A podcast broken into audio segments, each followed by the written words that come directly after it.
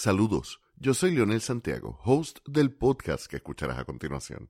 Como recordarán, aún estamos ajustándonos a nuevas reglas de distanciamiento social. Esto ha hecho que tengamos que cambiar nuestros planes en ocasiones, grabando donde podemos y lo más importante, cuando ha sido posible con los equipos disponibles. El episodio a continuación tuvo unos serios percances y el micrófono que utilicé en este episodio tuvo problemas en algunos momentos, por lo cual escucharán un eco bastante fuerte en ocasiones. Les pido disculpas de antemano y les aseguro que estamos trabajando para mejorar nuestros equipos. A continuación, la primera parte de nuestra conversación con Elisaura Vázquez.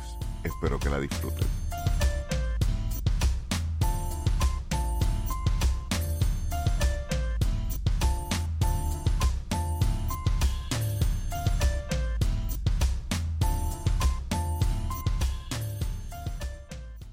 Saludos y gracias por escuchar este tu podcast para que digas algo. Conversaciones sobre arte, cultura y temas sociales, traído a ustedes gracias a Antesala. Recuerda que si te ganan las ganas de un café, tienes que darte la vuelta por Antesala, al lado del Centro de Convenciones en Cuamo. Yo soy Leonel Santiago y en esta ocasión nos acompaña la trabajadora social, artista de colectivo y poeta Elisaura Vázquez. Elisaura, gracias por aceptar la invitación y qué bueno verte. En medio de esta pandemia, tengo que decirlo, es uno de los pocos episodios que grabamos en persona y estamos en mi casa con mascarilla todo el mundo que nos está acompañando también Iliana Vázquez de el colectivo Bajo la Luna, que vamos a estar hablando de eso un poquito más tarde. Pero bienvenida a casa, gracias por aceptar la invitación. Lionel, gracias a ti por, por invitarme. Eh, me siento muy honrada. He escuchado otras de tus entrevistas maravillosas, así que yo estoy orgullosísima de, de, ser parte de tus, de tus podcasts. Como te comentaba, eh, tengo la oportunidad de hablar con un hombre inteligente, con una voz espectacular y claro que tenía que venir aquí a estar contigo y, y conversar contigo de frente y disfrutar tu compañía. Desde que ha empezado la, la bendita pandemia y la supuesta cuarentena de 40 días que se ha hecho eterna. De verdad que me ha hecho apreciar muchísimo más las visitas porque obviamente pues uno tiene que pensarlo dos veces antes de abrir las puertas de la casa a alguien. Y ya que estamos comenzando, me gustaría que para que el público te conociera comenzaras con un poema tuyo. Claro que sí. Hay poemas tan poderosos que se quedan con todo hasta con la voluntad del poeta. Sus palabras, entes de alquimia perfecta, abren y cierran heridas, abren y cierran el todo, se declaman, acariciando, reconstruyendo, reconciliando átomos y universos. Los ojos se multiplican cuando la garganta se expande y los dientes se estrillan. ¿Sabes lo que digo? Hay poemas que relampaguean en la lengua, en la piel, entre las piernas. Se recitan a sí mismos. Saben lo que son, sin la culpa y sin el poeta. Wow. ¿Hiciste la poesía sin poetas? Después del poema, sí. Había alguien, no recuerdo de dónde lo sacó, tenía un amigo que decía, cuando uno escribe un poema y lo comparte, el poema deja de ser tuyo. Totalmente. Y el poema deja de ser tuyo y empieza a ser de quien lo escuchó y quien lo interpretó de nuevo y quien le dio otras veces otras definiciones que son a veces hasta mejores que las que uno hubiera pensado en el momento. Se desprende hasta de la musa que lo generó. Sí, como la música. Hay canciones que yo creo que todo el mundo le ha dedicado a alguna pareja y todo el mundo se le ha dedicado a alguien distinto. Todo el mundo le da un contexto distinto. Sí. Y hablando de contexto y poesía, ¿cómo Elisaura, la trabajadora social, eh, una mujer que principalmente está interesada en las causas sociales, en la lucha contra la desigualdad, ¿cómo nace ese amor por la literatura y ese deseo de escribir, no solamente de, de ser fanática de la lectura de la poesía o de la literatura, sino de sentarte a escribir? Pues mira, sucede que yo me encuentro primero con la poesía antes que con el concepto de su justicia social. Y eso viene de que yo tengo una abuela o tenía una abuela poeta, eh, bibliotecaria, y cuando me tocaban los veranos con mi abuela, esa señora empezaba a hablarme de todos los libros y de los autores y a declamarme y las conversaciones eran sobre Julia de Burgos, sobre Clara Lea, que yo no sabía quiénes eran, pero ella ya me estaba contando todos los chismes de ellos y de los corajes que, que, que, ella pasaba cuando habían desavenencias entre, entre estos poetas y los temas políticos. Por ejemplo, el famoso chisme de que Luis Muñoz Marín este, era amante de Clara Leal y después estaba con, con Mendoza y mi abuela se enojaba por eso. Imagínate, yo era una niña.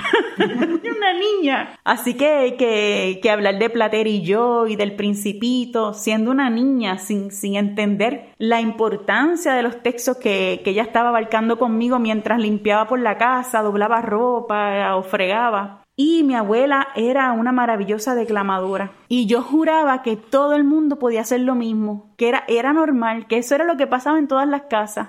Nunca encontré una barrera o un temor para aprenderme algo de memoria y repetirlo. Inclusive ella una vez le regaló a mi papá el cancionero del Banco Popular, que era un, un libro.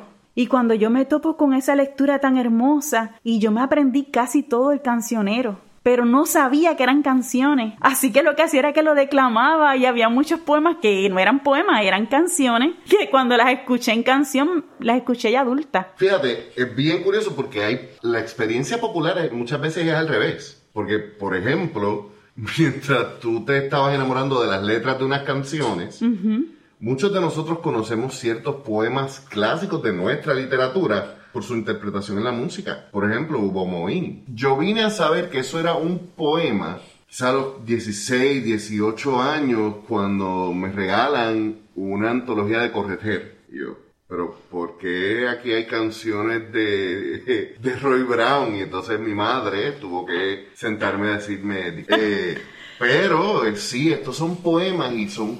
Y, y eso es un largo, es un, hay un largo historial de, de poemas convertidos en canciones. Pero también eh, es bien interesante porque entonces dice un detalle que a mí me pasó también. Aquí en casa se nos fomentó desde pequeños el amor por la lectura, el amor por las artes. Mi mamá canta, mi papá tiene un don de palabra muy grande. Entonces, mis recuerdos, por ejemplo, de la niñez, cuando yo estaba en el hospital, era que mi papá para entretenerme me declamaba en la brecha. Ah, qué lindo. Después, eh, volvemos a la idea de que el que lo escucha le da una interpretación. Yo a los ocho años, pues lo veía como que una forma de decirme, no, no te quite. Ajá. Y sí, eso es parte del tema del poema, pero el poema, pues obviamente está, es una cuestión más política. Y dices que te enamoras de las letras antes de las causas sociales, porque la, la, el amor por la poesía viene desde la niñez. Es que era eh, eh, en un intercambio bien amoroso con mi abuela que ella me está cuidando, pero hacía tan divertido, hacía todo un mundo de sueño, hablándome de los cuentos de Plater y yo, cuando que, el burrito y todas esas cosas, y, y, era con tanto amor que lo hacía que imagínate cómo no, aparte que me, ella me declamaba a mí, este, en lo cotidiano de, de, de sus y te tareas. las historias, me, me, sí. me, está bien, me está bien importante ese detalle, porque la educación no es solamente entregarle al educando, al, estudiantado, un montón de hechos y datos. una forma de tu educar es contarle la historia detrás de la historia para que engrane en la cabeza y lo pueda cristalizar. Eh, el mismo, hablando otra vez, por ejemplo, de Luis Muñoz Marín, el, poeta, el poema de Pablo Neruda. Pablo Neruda escribe un poema de Luis Muñoz Busano y lo tira por el piso, lo restriega y uno como puertorriqueño, que quizás conoce muy poco de, la historia en el contexto de Latinoamérica, escucha eso y dice, coño, qué fuerte, este, o sea, Neruda ni siquiera es puertorriqueño, ¿qué rayos está hablando? Pero cuando tú entiendes el contexto del momento histórico en que Pablo Neruda vivió, las situaciones que tuvo Chile con Estados Unidos, ahí tú, tú entiendes que hay unas razones para las cuales él tuviera el valor de escribir eso.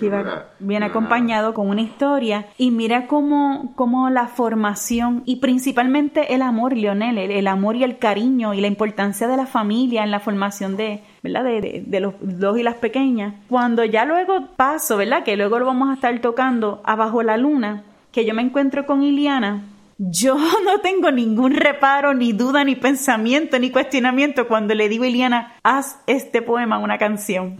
Iliana me mira y, y como e, e, ella me mira, ¿qué tú quieres? Y yo con toda la naturalidad, pues, pues sí, una canción. Porque ya yo sabía que los poemas se volvían canciones. Sí, ya tenía. Ya, estaba acostumbrada a ver los poemas como. a las canciones como poemas musicalizados. Sí, sí, sí, sí. Mi amor por el rap, por el buen rap, empieza porque como a mí me pasaba lo mismo de que yo no solamente me sentaba a escuchar una canción, yo, por ejemplo, papi me dijo, nunca me olvido, teníamos un equipo técnico en casa con el plato de 45 recuerdo que papi tenía unos discos en pasta de Silvio Rodríguez, todavía deben estar por ahí. Pero entonces él no me, no era que lo ponía, él me decía, léete las letras que están en el disco. Sí. Me parecía magia sí. el cómo tú podías contar una historia que significara otra cosa distinta a lo que estás contando. Porque eso es la poesía, la poesía solamente es la transformación del lenguaje. Saludos a Marieli Marrero, profesora que me enseñó eso. Y cuando tú transformas el lenguaje, le abres unas posibilidades tan grandes a esa mente. Y si coges una mente fresca, joven, maleable y le inculcas ese amor por la poesía, termina siendo casi un vicio. Sí. Y ese fue tu primer amor por la declamación y por el, el buen uso de las palabras. ¿Cómo tú comienzas a escribir? Escribo desde que no sabía escribir en el sentido de que mi mamá guardaba papelitos de los que se arrancaban del calendario día por día. Mm. Y yo trataba de escribirle versos a mi mamá, pero las letras estaban al revés y mal escritas. Y era en ese afán de expresar lo que sentía. No por construir un poema, sino que yo quería expresar en mis palabritas en ese entonces lo que yo sentía. Yo tenía algo que decir. Yo tenía algo que decir, siempre he tenido algo que Siempre que decir porque es, es como algo compulsivo, esa necesidad de expresarme. Ay, Liana, que está aquí con nosotros. Saludos Ileana que está recuperándose de la primera dosis de la vacuna. Ajá, y de, y de un sándwich que se comió de, de Ponce, una tripleta. Una tripleta de Ponce. Bendecido y pico.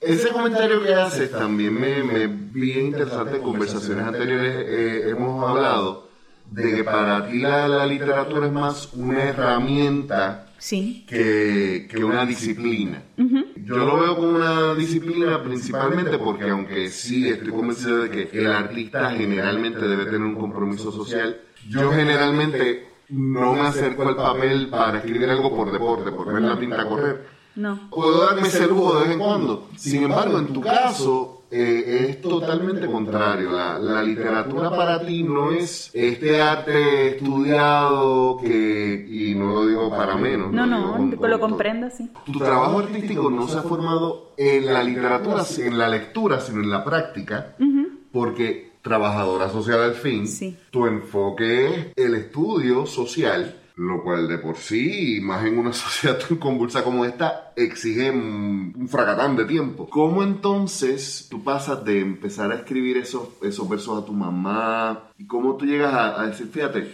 tengo algo que decir? Y creo que la forma mejor para decirlo es un poema. La, la escritura en mí se da cuando no puedo más con las emociones. Va, va muy atada a la furia, eh, inicialmente, ¿verdad? En mi juventud, a la indignación, al coraje, a la frustración, ese sentimiento de injusticia o poder decir lo, lo que yo entiendo que es lo correcto, lo que debería hacer, que escribí mu- mucha poesía de niña este, a la naturaleza, ¿ves? A la, a- a la protección de los animales, que ya más adelante sí, este, oficialmente escribo un, un cuento infantil, pero se, se va dando, recuerdo mi primera declamación en público fue en mi noveno grado con la guerra del Golfo, en, en el medio de la escuela, eh, declamando en contra de la, de la guerra. Pidan paz a gritos y con todo el corazón, porque solo nuestro amor será el único abrigo para aquellos que se han ido a luchar sin amigos en un lugar desconocido. Y así terminaba y eso fue bien doloroso porque yo miro para el lado y está mi amiga llorando porque su papá está en, en- en el conflicto bélico, como le quieran llamar.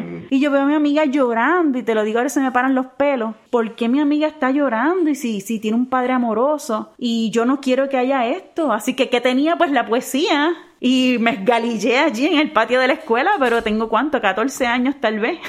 Así que ahí se va uniendo mi uso de la poesía en la acción social y que yo entendía desde muy joven que era una forma de llamar la atención. Primero porque cuando yo declamaba, qué linda la nena, en el sentido de que, ay, mira, una nena, sí, una nena, wow, lo dice de memoria. Y, y el que lo dijera de memoria llamaba la atención. Así que entendía el poder que tenía decir algo de memoria, ya eso nada más, no importa lo que yo estuviera diciendo, mira lo que hace, llamaba la atención. Así que ya después yo voy incorporándole, pues según mi madurez y, la adquisición de conocimientos, entre otros, pues iba insertándole pues otros elementos, donde ya finalmente le, le vamos, ya tú ves que vamos insertándole instrumentos musicales, musicalización, eh, otras voces. Ya un evento y ya este algo a quienes no han visto Bajo la Luna es un no es un show, es una experiencia. Qué lindo, gracias. Eh, me, me parece importante el que hable de, esto, creo que fue Wyclef Jean, el rapero, productor musical, que en un momento decía que, que mucha gente se le olvida que el discurso político tiene mucho poder y son solamente palabras. Que una predicación puede cambiarle la vida a un ser humano. Y no es más que simplemente el uso del lenguaje. La palabra tiene poder. Celaya, el poeta, me, me, encanta como lo dice, que la poesía es un arma cargada de futuro. Quizás por eso eh, es bien normal el ver la poesía como un arte sin darnos cuenta que también puede fungir como entretenimiento. Porque creo que se, se, ha, por lo menos en nuestra sociedad, no se ha explorado mucho lo que en inglés se llama el edutainment o el entretenimiento educativo. O de manipulación de las masas, porque, podemos terminar en Hollywood.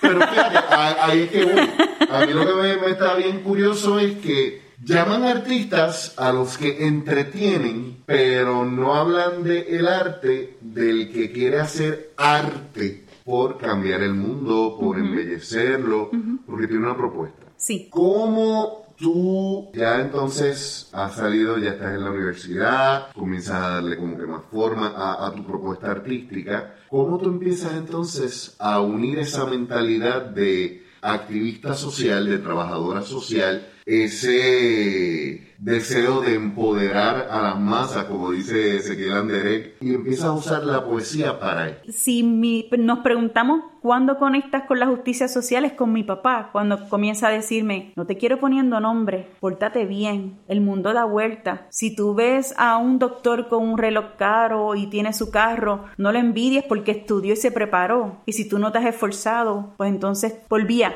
pórtate bien no te quiero abusando. Lo recalcaba, ¿ves? principio que estaban bien, bien, bien Eran consistentes y me decía, edúcate para que no te cojan de boba, no te dejes usar para cosas malas, ayuda siempre que tú puedas, respeta. Era bien insistente en todo eso, así que ya cuando empiezo a adquirir ya este, los conceptos. Eh, es bien interesante. Yo recuerdo cuando, cuando empecé el bachillerato de trabajo social, la clase de introducción a trabajo social, la profesora dijo, si usted desea una profesión que le dé comodidad económica. Esta no es. Ahora bien, si usted está aquí porque quiere, quiere cambiar el mundo, aunque no sepa como rayo, este es el lugar. Y eso yo no se lo puedo enseñar. Esa ganas de cambiar el mundo yo no se las puedo enseñar. No. ¿no? Y te podemos tener la... Yo le escribí a una profesora, profesora, el sistema no nos quiere, nos quiere la gente a la que le servimos, pero esa es la formación que escogimos, porque por más que nos eduquemos si en el mundo no te encuentras con las palas o con la poca vergüenza o con la politiquería o con la corrupción y no cedes ante eso, pues ya sabes que vas a tener que cambiar el mundo, pero fuera de los espacios que te emplean, porque van a tratar de, corromperte. La universidad te forma de una manera tal que después te echa los lobos. Pues dime la verdad, dime que tú me estás diciendo estas cosas maravillosas para después que me, que me quieran picar la cabeza en los espacios laborales. Esto sonará quizá fuerte que lo diga yo, que no estudié trabajo social, pero no lo practiqué porque cuando llegué al momento de la búsqueda de trabajo, etcétera, me di cuenta que estaba tan politizado. Totalmente. que, que verdad, tú sabes que yo, yo prefiero buscar la forma de cambiar el mundo otra forma. Y la estamos encontrando, mira lo que estamos haciendo, mira. Mira esto, esto, la comunicación, eh, la documentación. El uso de la palabra. Y ahorita me estabas hablando, ¿verdad? De, de la poesía y demás, y, y los elementos que se utilizan el tono de la voz, Lionel, los tonos que tú y yo estamos utilizando ahora mismo para no solamente brindar la palabra, pero acompañada la palabra de la entonación que te diga, estoy diciendo esto, pero mi entonación te está diciendo esto otro. Eh, no, eh, eh, sería, y te queda claro que te estoy diciendo esto, pero mira, es esto lo que te estoy diciendo y, y hasta dónde quiero calar, ¿verdad? Es como limar, afilar ese cuchillo para que llegue lo más profundo posible cuando estamos usando las palabras. A veces yo creo que uno de los problemas más grandes que los poetas tenemos es que tenemos la palabra correcta, pero sentimos que no es la palabra perfecta, porque queremos decir todo. Queremos decir tanto y ser tan específico y tan claro a veces, específicamente cuando son poesía de corte social. Sí. El escogido de palabras es, quizás la herramienta más difícil de, dominar. Y ahí le pedimos a los dioses y las diosas de la metáfora que por favor nos acompañen. Y a los buenos panes y editores que, nos dicen, que, nos, que son honestos y nos dicen esto no funciona. No, no inventes aquí. Ahorita dijiste una frase que, te dijo tu papá, que vamos obviamente a volver a lo de, la poesía como una herramienta social. Tu papá dijo, no pongas nombres. Sí, era que no me burlara de la gente, lo que se refería. Tu poemario se llama No me nombres. ¿Hay una relación con eso? ¿Cuál es? Porque los nombres son algo importante, los nombres son algo sagrado también. Sí, sí, sí, nos acompañan. Hay una relación, pero eh, es interesante porque No me nombres es de reciente publicación, pero está ligado a mi crecimiento como mujer y como ser humano. Y hay un poema anterior que es Mi amor negro, donde en ese poema hay un torbellino de emociones que está muy ligada a las expectativas sobre mí como mujer y todo lo que yo rabié peleando con esas expectativas, ¿verdad? Y hay mucho desamor, pero ese desamor iba ligado a que es que yo no puedo ceder a unas cosas o si cedía esas cosas me hacían daño, por lo tanto no estaban bien. Cuando ya pasamos a no me nombres, yo reconozco que yo escojo, yo defino, yo decido y yo me nombro. Así que si mi papá me dijo no pongas nombres porque ¿quién te dice a ti que tú puedes decir o definir y peor aún burlarte del otro? Por ende, no lo van a, hacer conmigo. Y cuando estamos hablando de, de em, ¿verdad? La, la formación del poeta, literario o no, pues es lo mismo. ¿Quién tiene la autoridad para determinar lo que es un poema? ¿Quién tiene la autoridad para determinar lo que es un poeta? Pero ¿quién fue el primer Dios que decidió que él era el que iba a, confirmar poeta o no? Y yo creo que es importante que exista las diferentes expresiones dentro de, la poesía, que si está la urbana, que es la académica, la del barrio, la del pueblo, porque cada una tiene su función y, todo, todo lo queremos este, encajar en leyes de física y química y no sé qué más. Pero mira, hay procesos que no te compliques, siéntelo porque podemos tener una señora que no ha tenido educación y cuando abre esa boca y te dice lo que te tiene que decir, te, te cambia la vida. Igualmente me puedo disfrutar un hermoso poema de, de, de Neruda o o, de, sí, o Julia de Bulgo, que, eso es innegable, quien no se estremece ante un poema de, Julia de Bulgo. Así que es lo mismo, ¿vale? Ya hablando, de, volviendo un poco al trabajo social, un niño baila, canta, pinta, construye, mezcla, hasta que tú le dices, eso no se hace así. Y después queremos personas creativas, no queremos personas que copien a las otras, queremos gente feliz, pero decídanse. Si no puedes tener las dos cosas a la vez. Decídanse, claro. No recuerdo quién fue que dijo que todo niño nace artista, es que la sociedad lo convence de lo contrario. Pero claro, pero imagínate que me hubiesen dicho a mí, no, tú no puedes, o eso no se hace así. Yo estaba teniendo mi proceso natural y gracias a Dios nadie se metió conmigo. Y ya es tarde para que se metan conmigo, es muy tarde. ya, tú estás demasiado, demasiado tarde. Diablo, no te gustó, pues, pues, pues lo lamento, pero yo tengo otros amigos y amigas que yo creo que te pueden interesar. y exacto, también hay que, reconocer que el gusto personal tiene validez. Claro. Y lo bueno es que conocemos artistas y poetas y escritores eh, que tienen unas voces muy particulares, que si no te gusta la mía, te gusta la otra, yo siempre lo he dicho. Y los temas también exacto, que se Yo, a todo el mundo yo le digo a la gente, a todo el mundo le gusta la poesía.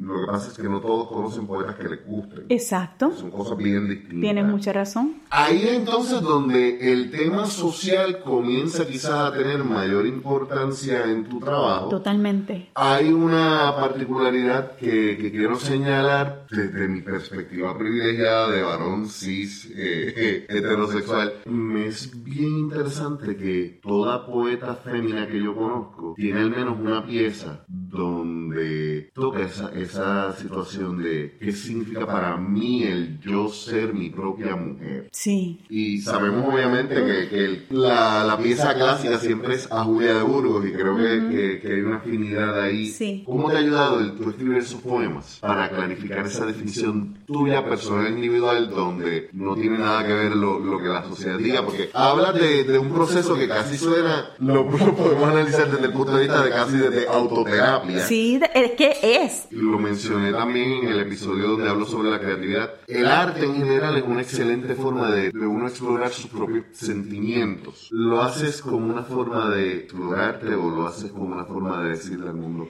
no jodan? Mira, las dos cosas. Porque cuando me topé con la compilación de los poemas, tú estás escribiendo, pero la, el arte no te pone las barreras que te puede, las amenazas serían, que te pueden traer, enfer- digo, yo recomiendo totalmente los procesos terapéuticos con, sí. con profesionales competentes, sí. Ahora estamos hablando cuando lo hacemos de manera informal y ahora me explico. Cuando yo estoy compilando mi poesía que yo empiezo a leer, yo me fui dando cuenta, Elisaura, las ideas que yo tenía en cada momento histórico, cómo yo me concebía a mí misma, al mundo y lo correcto según mi rol, mi rol asignado, ¿verdad? Por, por género o por el, eh, el tiempo que se estaba viviendo o por lo que me estaban diciendo otras personas. Y tuve que pasar por un proceso de, la palabra sería compasión conmigo misma, porque me dio un coraje. Pero ¿qué podía hacer? Porque de dónde iba a sacar más información. Así que ese poemario, Mi Amor Negro, trata todas esas cosas que yo me tuve que arrancar de encima y después perdonarme que hubo un momento en que dudé que no quería publicarlo. Pero está tan cool. Está tan cool porque son los poemas por excelencia en las barras, ¿me entiendes? La- la- los son los poemas sacan- favoritos de las barras. Y hablando de esos poemas, quisiera que compartieras o uno de esos poemas, pero antes una pregunta. El proceso de escribir, el proceso de editar y la decisión finalmente de publicar son como que tres procesos que son Ay, horrible. son, son medio purgatorios. Y- pero en ese proceso de, de uno escribir un libro, y justamente cuando está pensando, esto yo no lo estoy escribiendo para escribir, sino para publicar, hay piezas donde uno quizás dice, espérate, esto es demasiado personal, esto es quizás demasiado, todavía se me hace difícil. Nos Tú- vulnerabiliza. nos vulnerabiliza. Totalmente. ¿Tuviste entonces ese proceso? Claro. Hubo claro. que no. No, no. Tú eres valiente así. Dije lo que me- he dicho lo que me ha dado la gana la gana decir. Tampoco soy tonta, ¿verdad? Yo tenía una profesora que decía no le digas al enemigo cómo cortarte la cabeza, que, que averigüe cómo lo va a hacer. Voy a citar, voy a, Ah, voy a sí, apuntar esa frase. Lourdes Martínez, mi profesora de trabajo social, porque como siempre fui una, una joven impetuosa, fui una niña impetuosa, Y impulsiva. Y, Y lo sigue y siendo. si- y lo sigo siendo. Así que esta señora, que pasaba lo mismo con mi papá, Elisaura, pues esta señora maravillosa que daba la clase de, de trabajo social y familia, Elisaura, no le enseñes al enemigo cómo cortarte la cabeza. Entonces ella lo que me pedía era paciencia, me pedía estrategia, porque era puro fuego. y salía, salía al otro lado, pero magullá.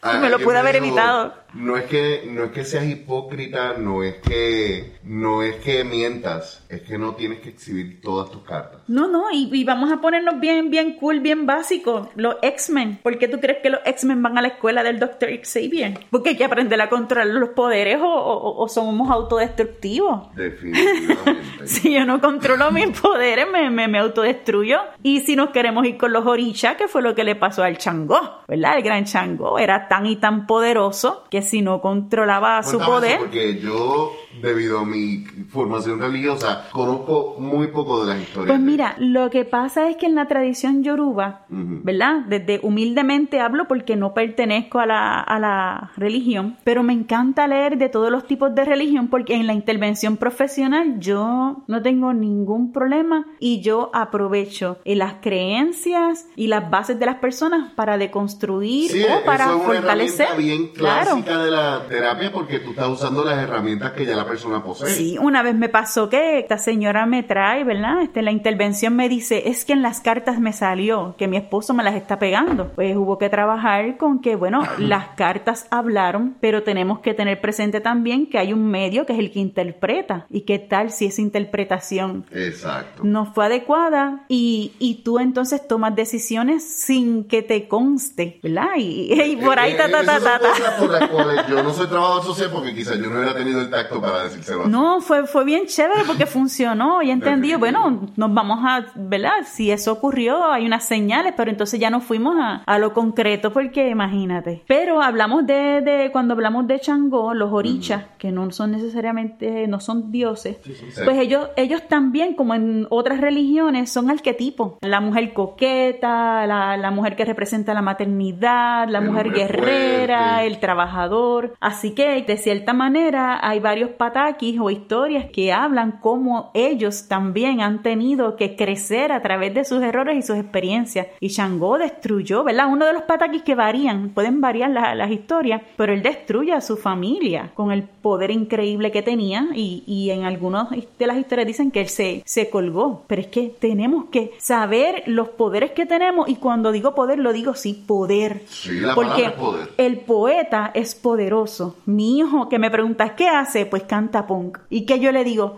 tú tienes un micrófono, hay personas escuchándote. Por favor, tú tienes una responsabilidad. Sé consciente de eso. Y yo soy consciente de que cuando yo escribo un poema y yo hablo de, ¿verdad? Lo, lo declamo y lo comparto, yo tengo una responsabilidad con eso que estoy diciendo y sé hasta dónde estoy calando porque cuando lo hago de memoria, Lionel, ¿sabes lo que tengo? La oportunidad de ver las personas a los ojos cada vez que utilizo una palabra tras Mm. otra. Sé lo que estoy haciendo y lo que yo veo es impresionante. Así que yo veo que el, el poema es como un conjuro. Lo es, es, es, un encantamiento. Y más cuando lo hacemos, eh, el que el que ha estado detrás de un micrófono en un open mic y que ha tenido el control del público. Sí. Sí, claro. Eh, el tú eres personas como tú, personas como Abel, Sí. que, que pueden tener un público en la mano, eso para mí, yo siempre he dicho, eso es brujería. Sí, y hay, hay otro, no sé si has tenido la, la oportunidad de escuchar en, en vivo, hay otro poeta, o Mariloy. O Mariloy. Mira, sí, yo, claro que sí. yo he estado escuchando a Mariloy y yo he tenido que girarme y decirle a, a alguna de mis amigas que me acompaña qué es esto. Sí, sí. Porque, claro, uno tiene también unos canales abiertos cuando está escuchando, porque uno se sensibiliza y aprende uno a abrir su- sus canales. Y yo hago, ¿qué es esto? No, y no solamente eso, sino que... Las sensaciones que empiezan a que- correr por uno y dice, ándate para el carajo.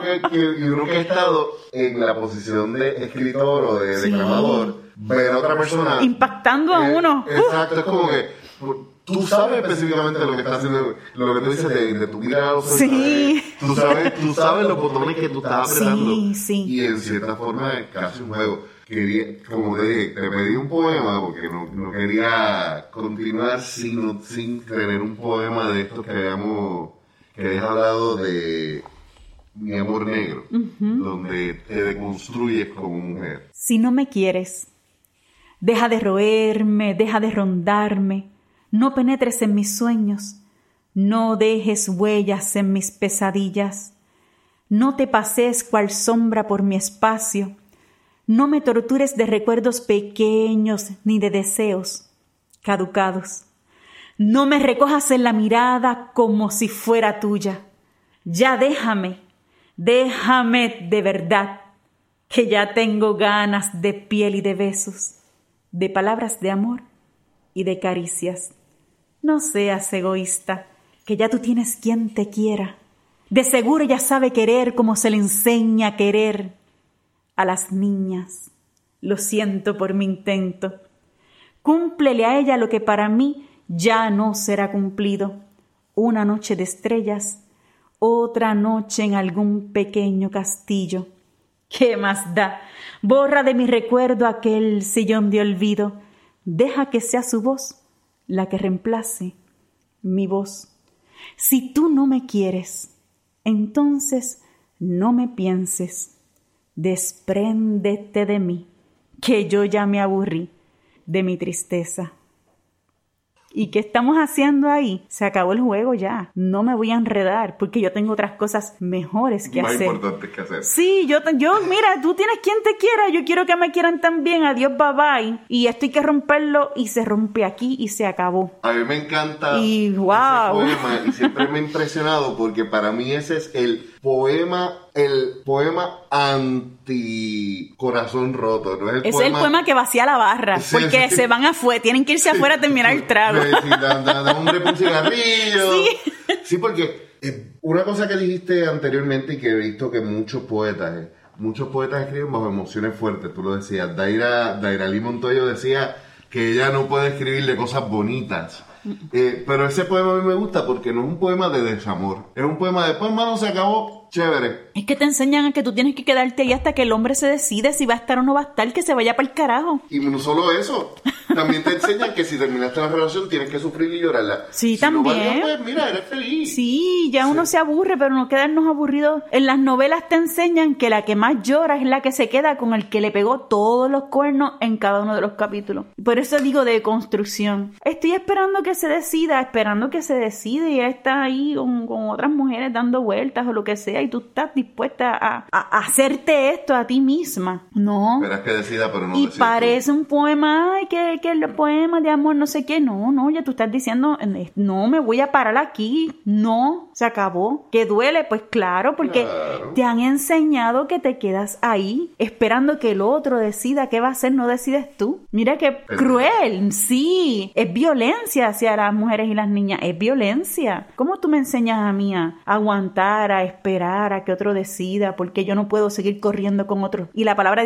que usan es correr. Tú no puedes seguir corriendo con otros hombres. O tú no puedes irte a sentir este, otras emociones o otra persona que te trate bien. ¿Qué, qué es esto? Sí, la... Dime si no hay contenido social. Sí, Ana Mari Santiago, la, la, la teatrera, una vez me dijo, tú no te das cuenta, pero lo social y lo político está en todos lados. En todo. Yo Todo es digo- político. Y yo digo, ¿cómo que tú le dices? Bueno, mira, eh, un ejemplo más, más básico aún que una idea. Cualquier cosa que tú compres es política. ¿Por qué? Porque tiene que pasar por unas aprobaciones del Estado, porque tú tienes que pagar unos impuestos sobre esto. Todo lo que tú hagas está determinado políticamente. Y todo lo que tú dices está determinado socialmente porque tú, antes de abrir la boca, tú piensas, lo que yo estoy diciendo es correcto. Lo que yo estoy diciendo va a ser incomodar a los demás.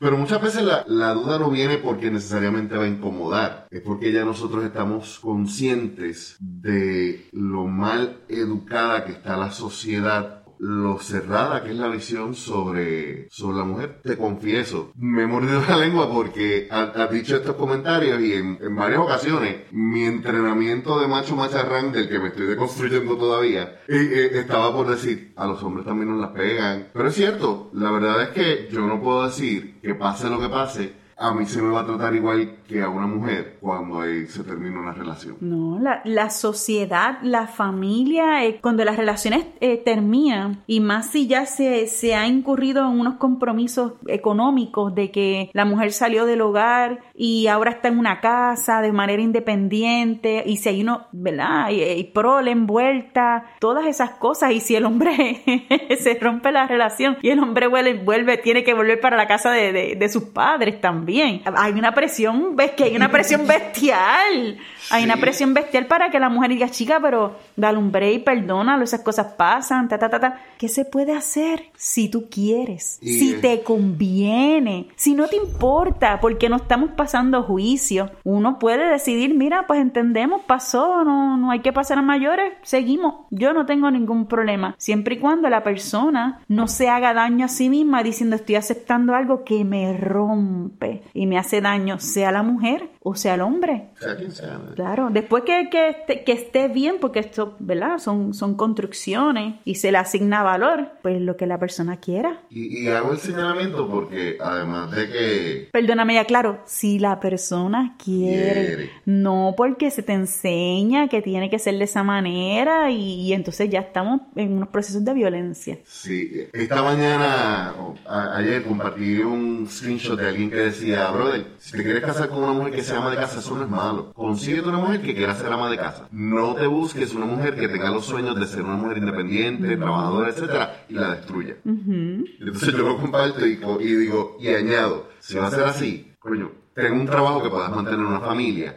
Porque a veces pensamos que la eliminación del constructo social va, va a romper o eliminar unas interacciones y unos roles que en sí mismos no son malos, no son violentos. Lo que es violento es exigir que ese sea el único rol que, que Sí, la persona tenga la imposición. la imposición. Y en esta sociedad que llevamos 500 años y pico de colonización, todo quiere ser la imposición y todo quiere ser las malas. Volviendo al tema de... Lionel, es que nosotros somos trabajadores sociales ¿no? y, y nos, y nos seguimos desviando. Vamos a seguir aquí dando Vamos a seguir teniendo aquí un conversatorio De trabajo me social. Es bien interesante y me es importante el tocarlo. Tú usas la poesía como parte de, de las herramientas de terapia. Sí, y has usado la poesía, vamos a hablar de una antología que tienes.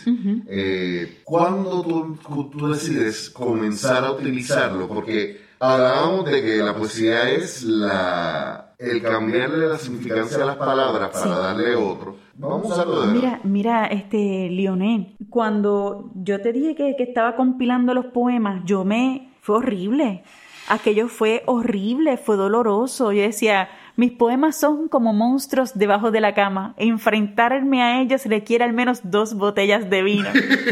Porque leer y recordar y verte reflejada en ese momento histórico, ¡ah! Qué horrible. Y más si ya tú no, si dejaste de ser esa persona o no quieres volver ahí, a lo mejor lo eres, pero no quieres, no, No quieres quieres vol- tocarlo. No, no, no. Y, y me ayudó mucho a reconocerme y ver lo repetitivo en mis errores, especialmente en los poemas que tenían un- algún tipo de corte este romántico o de pareja. Yo digo, no va a ser que tú estés diciendo lo mismo otro tipo. Porque muchas veces no nos damos cuenta de que No. no es que tengamos muchas relaciones, tenemos muchas veces la misma, La misma relación, claro. con distintas personas. Por eso es que Sí. repetimos muchas veces, por eso es que buscamos muchas veces el mismo tipo de personas. Sí, es como el mismo árbol de Navidad, como el, el diferentes árboles de Navidad con los mismos adornos reciclados. Y como que diablo, vuelve el árbol y se te deshace.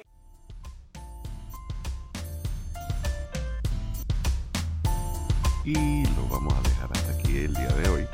Gracias por acompañarnos. La semana que viene continuamos la conversación con Elisaura Vázquez. En las notas, como siempre, van a encontrar nuestras redes sociales, las redes sociales de nuestra invitada. Y muy importante, si te gusta nuestro trabajo, si disfrutas de nuestro podcast si quieres aportar al arte en Puerto Rico, visítanos, dale like a nuestras páginas y en confianza, escríbenos para pedirnos un descuento en nuestra tienda. Nos escuchamos la semana que viene.